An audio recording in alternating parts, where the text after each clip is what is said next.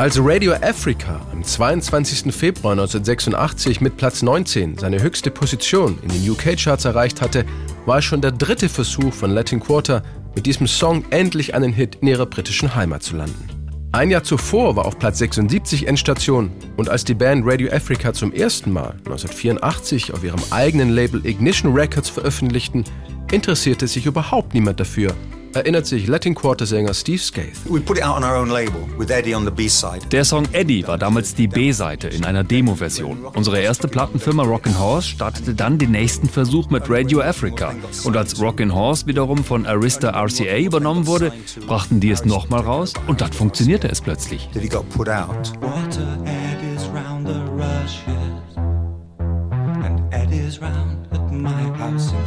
Schon im Frühjahr 1983 lagen die Songs ihres Debütalbums Modern Times als Demos vor. Die ersten Labels begannen sich für Latin Quarter zu interessieren. Alle dachten, klar, die Truppe ist eingespielt und kann auch live auftreten. Aber streng genommen gab es gar keine Band. Steve Gaze kam 1982 nach London, um als Songwriter zusammen mit dem Keyboarder Steve Jeffries für den Musikverlag Chapel zu arbeiten. Nebenbei schrieb er an etwas radikaleren Songs, für die sein Freund Mike Jones die Texte lieferte. Alles politisch ziemlich linksorientiertes Material, für das Chapel keine Verwendung hatte.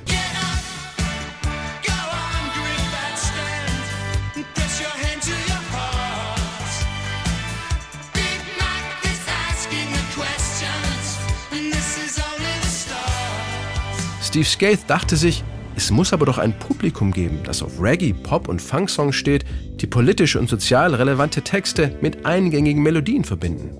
Er ließ es darauf ankommen. Die Idee zu Latin Quarter war geboren. Steve Skaith, Mike Jones und Steve Jeffries holten sich mit Gitarrist Richard Wright, Drummer Ricky Stevens und Bassist Steve Greetham drei fähige Musiker dazu, gingen in ein Studio in West London und legten los. Am Ende der Probe gab es nicht nur eine neue Band, sondern sogar noch eine Fotosession. Besonders gute Instrumentalisten war die eine Hälfte von Latin Quarter damals allerdings nicht. Songs wie Radio Africa waren zuallererst fürs Studio gedacht und nicht für die Livebühne. Dementsprechend verlief die Probe. When we played Radio Africa, if you're playing rhythm guitar on a reggae thing, you're playing on the second or fourth beat. Mm, da, als Gitarrist betont man bei einem Reggae-Song wie Radio Africa die 2 und die 4 im Takt. Als Ricky einzählte, spielte ich aber die 1 und die 3, wie ein Anfänger. Unser Gitarrist Richard schaute mich an und warf mir einen Blick zu, den ich bis heute nicht vergessen habe.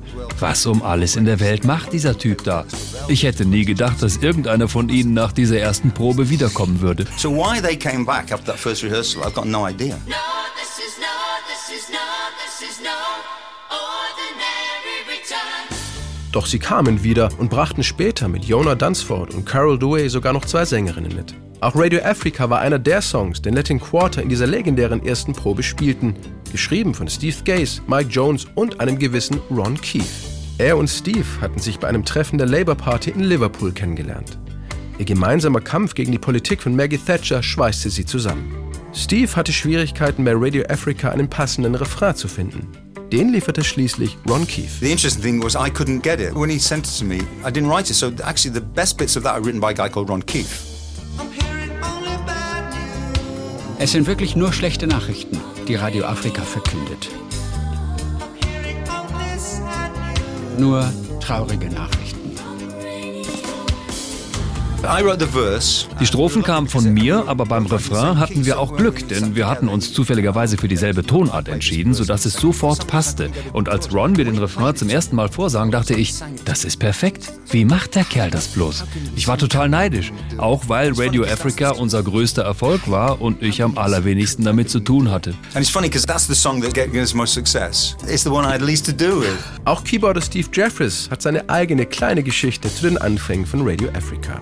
Er hatte schwer mit dem C-Teil im Song, der sogenannten Bridge, zu kämpfen. I definitely remember the uh, little line on Radio Africa and I just couldn't get it at all rhythmically, which was the little off synth thing in the middle eight. and I couldn't get it at all.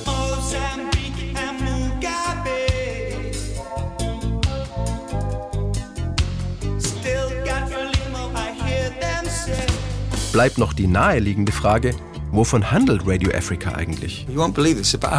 Ja, es dreht sich natürlich um Afrika. Und Steve Case kann auch ganz ohne Ironie und britischen Humor erklären, dass Texter Mike Jones und ihn vor allem die politische Situation auf dem Kontinent Anfang Mitte der 80er Jahre beschäftigte. Es kamen tatsächlich fast nur schlechte Nachrichten von dort. Natürlich gab es auch die Live Aid-Bewegung von Bob Geldorf, aber Mike Jones ging viel tiefer auf die Einflussnahme der westlichen Welt in Afrika ein.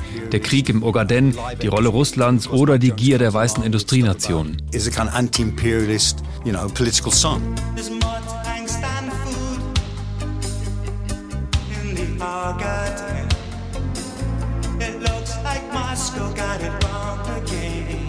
Apartheid, Diktaturen, Bürgerkrieg, Hunger und immense Schulden. Radio Africa ist purer Anti-Imperialismus, verpackt in ein nahezu perfektes dreieinhalbminütiges Popjuwel. Der Westen beklagte sich über die Entwicklungshilfe, während die Entwicklungsländer beim Handel benachteiligt wurden und gezwungen waren, billige Rohstoffe gegen teure Fertigprodukte zu tauschen.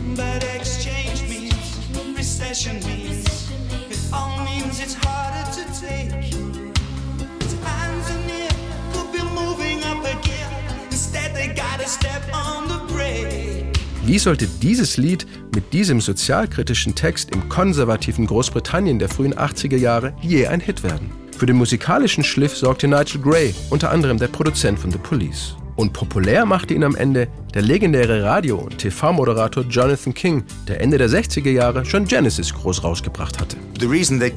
Er sagte, das ist zwar noch kein Hit, aber das klingt definitiv danach. Also brachte er uns in einer bekannten TV-Show unter, wo das Video zu Radio Africa jede zweite Woche lief und er schaffte es, dass wir regelmäßig im Radio gespielt wurden.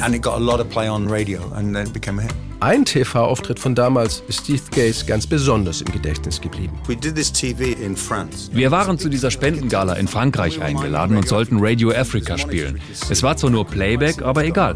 Plötzlich flüsterte mir unsere Sängerin Carol zu, siehst du das auch, Steve? Und zeigte auf einen weißen Typen, der ein schwarzes T-Shirt trug, ein Baströckchen anhatte und in einer Strohhütte versuchte, ein Radiogerät zum Laufen zu bringen.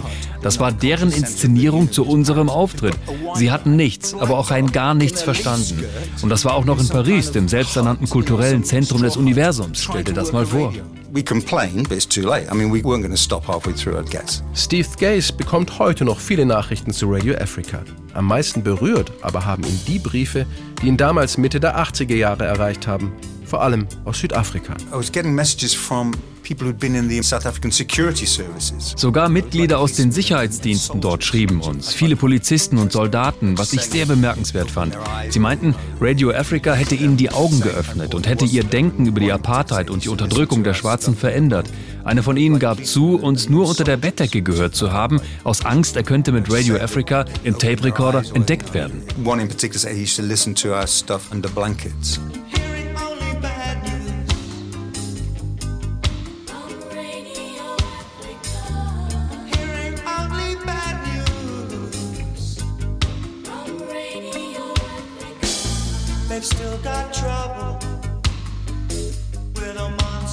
In the south.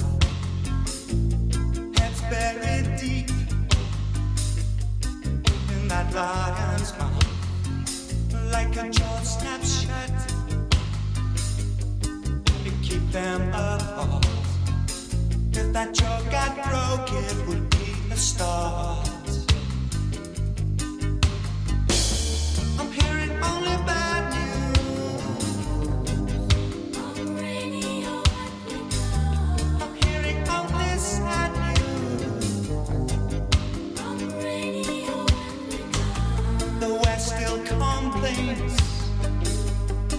about the foreign They do better to change the terms of the trade. There's more time than food in the organ.